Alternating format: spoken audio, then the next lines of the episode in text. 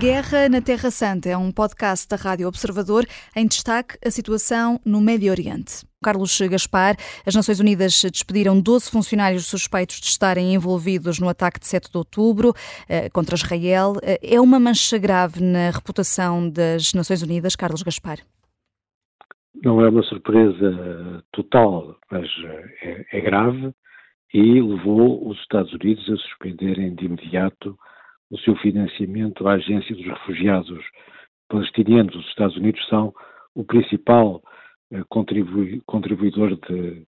fundos para a agência, pagam um terço do orçamento da eh, agência. Houve uma reunião entre o secretário de Estado Blinken e o secretário-geral das Nações Unidas, António uh, Guterres, da qual resultou aparentemente um compromisso das Nações Unidas em uh, despedir uma série de funcionários das Nações Unidas, da Agência para os Refugiados Palestinianos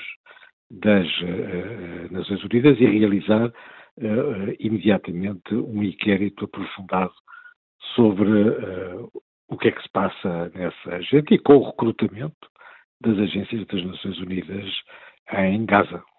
Uhum. Uh, Bruno Cardoso Reis, os Estados Unidos suspenderam, entretanto, as verbas para a Agência das Nações Unidas para os Refugiados Palestinianos, até que todas as diligências estejam concluídas. Uh, Pergunto-te se uh, era a consequência inevitável e também a tua análise a esta decisão da ONU de despedir estes 12 funcionários. Bem, boa tarde a todos. como dizia o Carlos Gaspar, não é uma completa surpresa, no sentido que realmente Israel há muito que acusa esta agência, que é realmente uma agência muito peculiar na, no sistema das Nações Unidas, é, é uma agência que é exclusivamente dedicada a apoiar os palestinianos, portanto, isso também resulta da história, não é? No fundo, a Palestina era formalmente não uma colónia, mas um mandato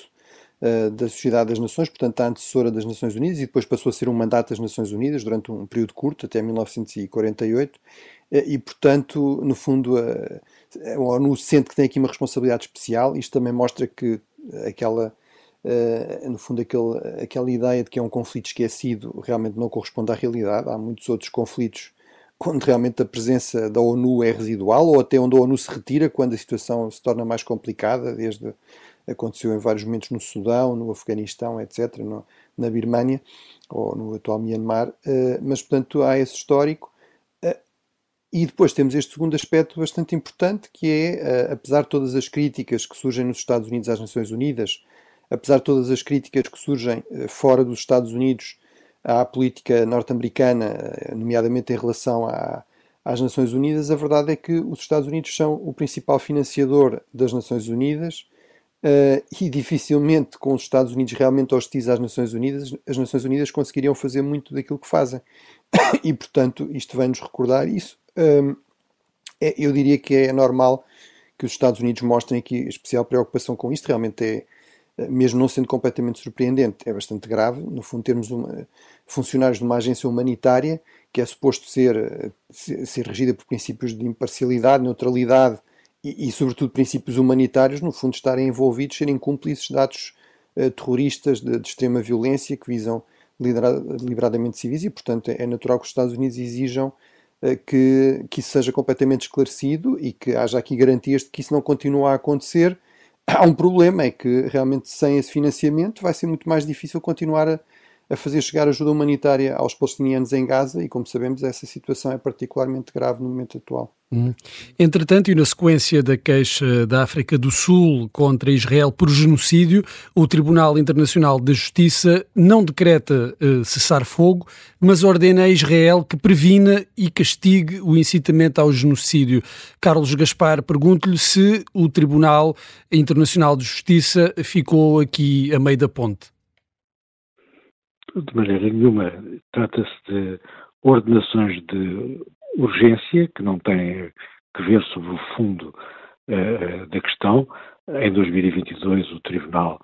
uh, também se pronunciou sobre a invasão uh, da Ucrânia pela Rússia e ordenou a retirada das tropas russas da Ucrânia, de resto sem sucesso. As ordenações de urgência que foram adotadas em relação a, a este caso são uh, moderadas e sensatas, não há uh, um decreto de cessar fogo, há apenas uma instrução a Israel para impedir todos os atos que entrem no domínio da aplicação da Convenção do Genocídio, que tome as medidas ao seu alcance para prevenir e punir a incitação direta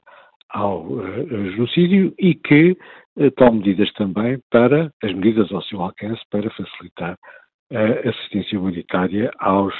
uh, aos palestinianos. esta tomada de posição não tem nenhuma implicação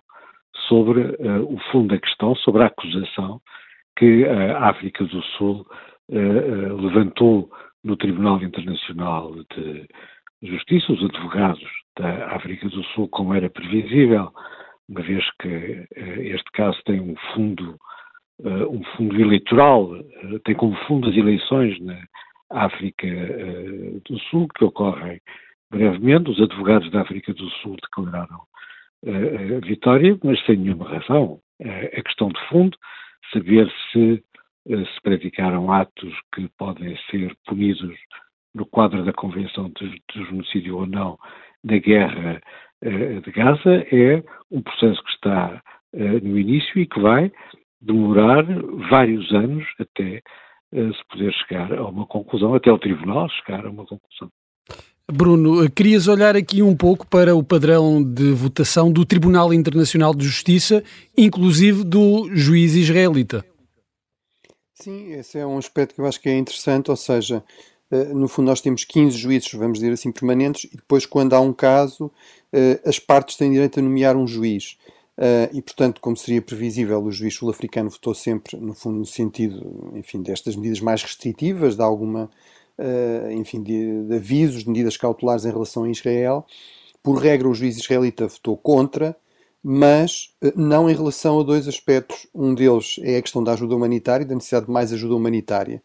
Eh, realmente isto correspondeu um pouco ao que eu achava mais provável, ou seja, eh, o, o Tribunal não pôr em questão o direito de Israel se continuar a defender, eh, mas no fundo sinalizar que, que vê aqui com preocupação alguns sinais do excessivo da força e, portanto, tem de haver aí mais, mais cuidados e isso tem de ser deixado claro.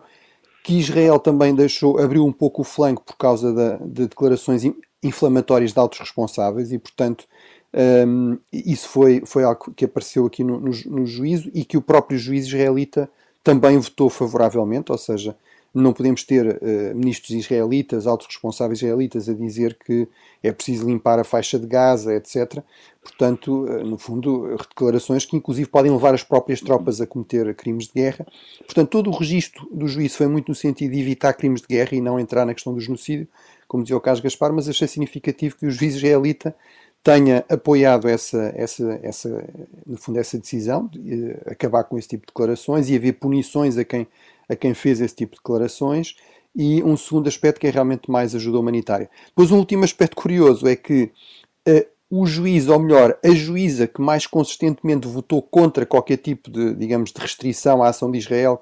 foi a juíza do Uganda. Uh, e, portanto, Uh, tendo em conta que esta é uma ação movida pela África do Sul, que há muito esta ideia, bem, são todos juízes brancos ocidentais, ouvimos declarações desse tipo em relação à decisão anterior deste mesmo tribunal, uh, que foi bastante mais assertiva, aliás, no sentido de dizer que não havia nenhum indício, para já, de genocídio uh, de, da população de Donbass, que, que, foi o argumento que a Rússia usou para justificar a invasão, e portanto que a invasão devia parar e que a Rússia devia, devia retirar-se mas, mas portanto ouvimos esse género de conversa. Eu já na altura chamei a atenção que não, que o tribunal é realmente um tribunal com juízes de todo o mundo, tem vários juízes muçulmanos, de países muçulmanos, etc. Mas é curioso realmente que o Uganda, que realmente historicamente tem uma relação bastante próxima com, com Israel, mas que se podia pensar, sendo um país do Sul, um país africano, sendo uma mulher, enfim, tudo isso apontaria para uh, alinhar aqui com, com digamos, a, a posição da África do Sul. Na verdade, não, não foi isso que aconteceu, o que mostra que realmente a política internacional é bastante mais complicada do que estas leituras mais simplistas que o Sul global, que mesmo a África, são bastante mais diversos e têm posições bastante mais diversas do que aquilo que se poderia eventualmente pensar. Hum. Bruno, e na reação, o primeiro-ministro israelita, Benjamin Netanyahu, fez uma comparação com o Holocausto e disse que as acusações de genocídio não, so, não só são falsas, como também são ultrajantes. Esta era uma reação expectável. Sim, era uma reação expectável. Uh, realmente, este é um ponto, especialmente aqui Israel é especialmente sensível. Uh, há aqui realmente contradições várias, enfim, é, é preciso recordar, por exemplo, que esta ministra sul-africana dos negócios estrangeiros que foi à Haia, no fundo, para celebrar esta vitória, até no quadro também de, da política interna sul-africana, que referiu ao caso Gaspar, o ANC pela primeira vez nas sondagens está abaixo dos 50% e vai ter eleições em breve, foi a mesma ministra que ignorou completamente a condenação, no fundo, destas medidas cautelares bastante mais eh, robustas até em relação à Rússia, que defendeu a realização de exercícios militares com a Rússia em, há, há, meses depois da decisão do Tribunal da Haia, eh, e, portanto, há aqui realmente contradições, e Israel tem apontado para essas contradições. Agora, também, do lado de Israel, eu diria que é preciso ter algum cuidado, ou seja, não parece que isto seja uma decisão completamente irrelevante há aqui um amplo consenso, mesmo em países aliados tradicionais de Israel, como os Estados Unidos. A juíza que preside ao tribunal é uma juíza americana, o vice-presidente já agora é russo, mas uh, há um amplo consenso realmente que há indícios fortes do uso excessivo da força, de falta de discriminação nos ataques, de falta de ajuda humanitária e de condições mínimas de segurança e de vida à, à população civil de Gaza há muita preocupação com estes elementos mais extremistas no governo de Israel que parecem defender uma limpeza étnica do território, se não um genocídio, pelo menos uma limpeza étnica, e portanto acho que o governo de Israel tem de ter minimamente em conta isto,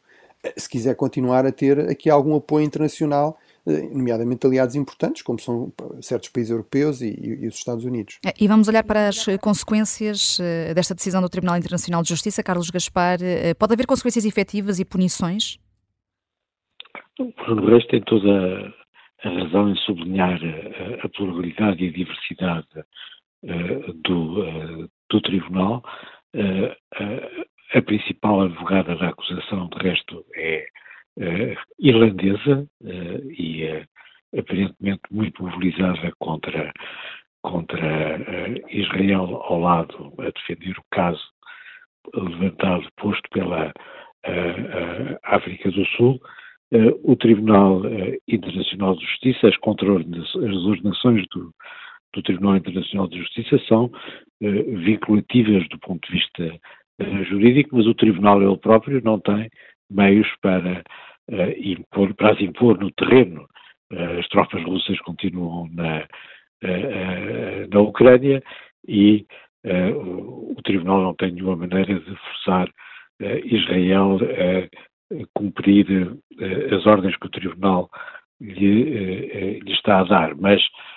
justamente no caso de Israel, Israel é uma democracia, há uma opinião pública forte e mobilizada à volta destas questões, como disse o Bruno Reis, o, o juiz israelita tomou posição a favor das medidas que defendem uma maior ajuda humanitária aos palestinianos e tudo isso, com certeza, vai pesar no sentido de haver uh, uh, um cumprimento, um respeito de, por parte de Israel uh, destas, em relação a estas medidas que lhe são indicadas. A Guerra na Terra Santa é um podcast da Rádio Observador. Vai para o ar de segunda a sexta, depois do noticiário das nove e meia da manhã, e tem nova edição depois da síntese das quatro e meia da tarde. Está sempre disponível em podcast. Eu sou a Vanessa Cruz.